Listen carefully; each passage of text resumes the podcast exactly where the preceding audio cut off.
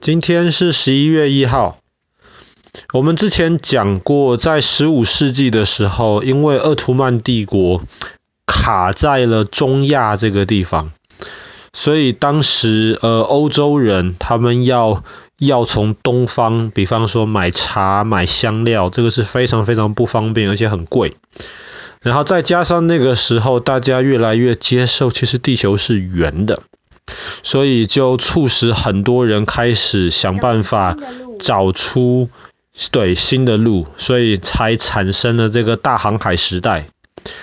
那么一开始他们就是从欧洲出发，沿着非洲往南走，然后绕过好望角。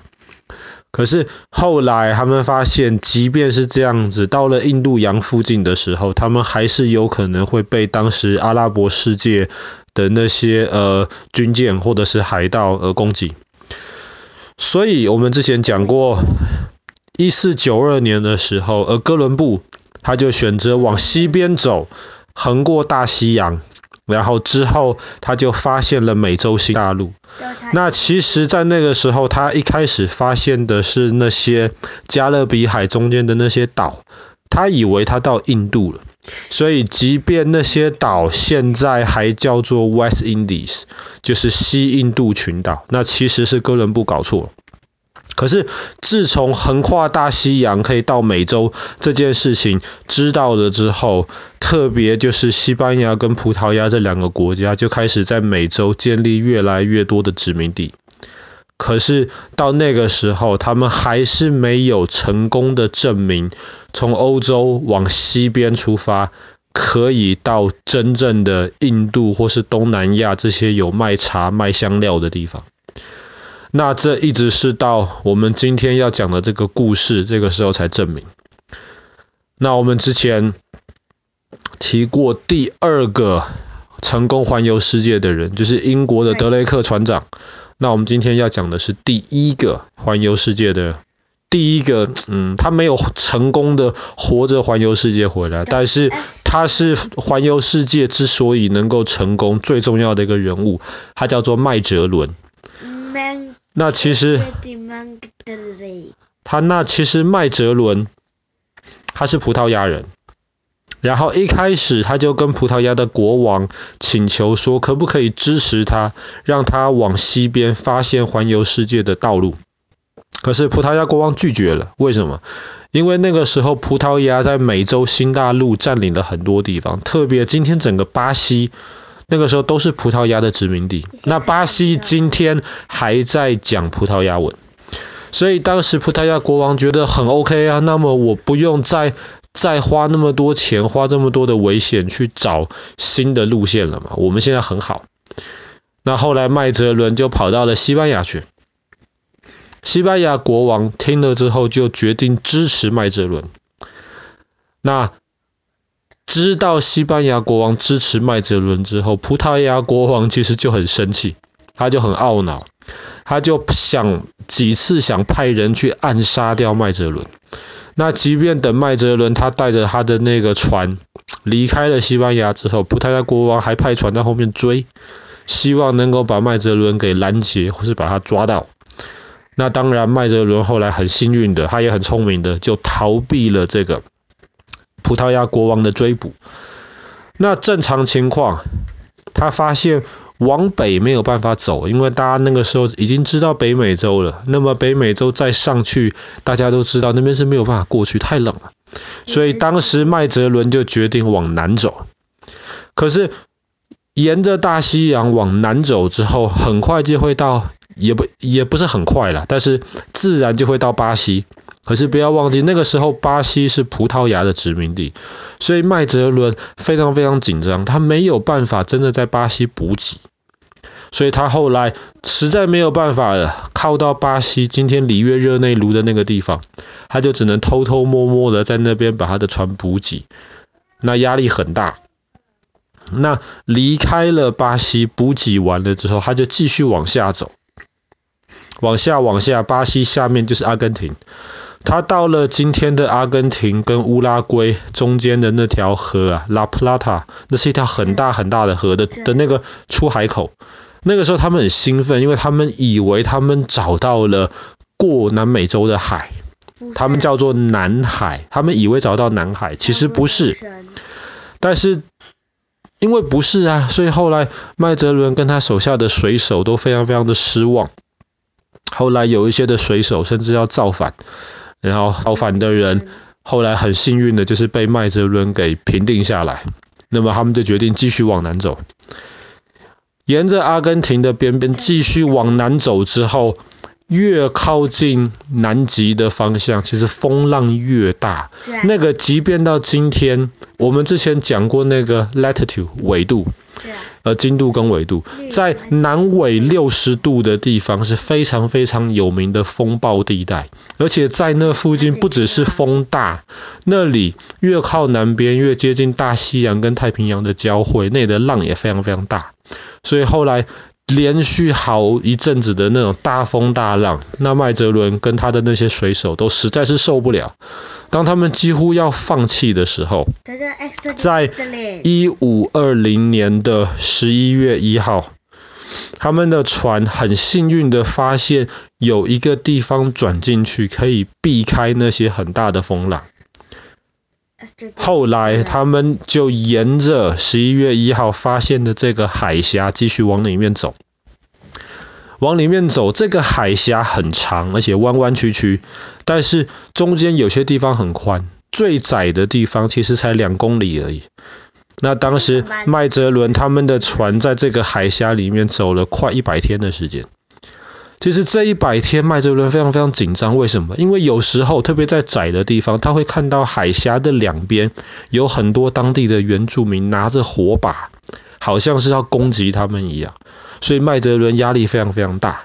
他后来他就把旁边的这个地方称为火地岛，就是好像着火的地上这样子，火地岛。对。那么火地岛今天还是南美洲最南边，如果你要从南美洲去南极的话，你你一定要在火地岛这个地方接受补给。那么麦哲伦发现的这个麦哲伦海峡，基本上就是在南美大陆跟火地岛中间的那一段海峡。航行了一百天之后，有一天他们忽然发现，看到的不再是非常非常窄的海峡了。他们看到前面有一大片非常非常平静，而且望不到边的海。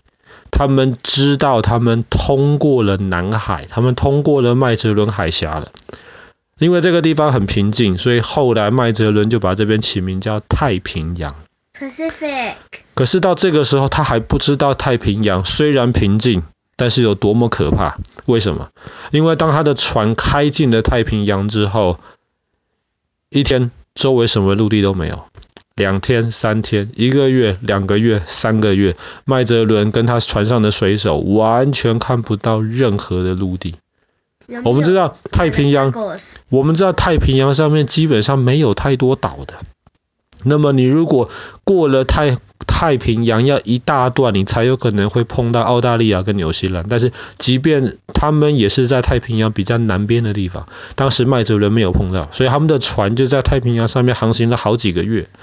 他们不知道太平洋这么大，所以在太平洋上面的时候，他们不但食物都吃完了，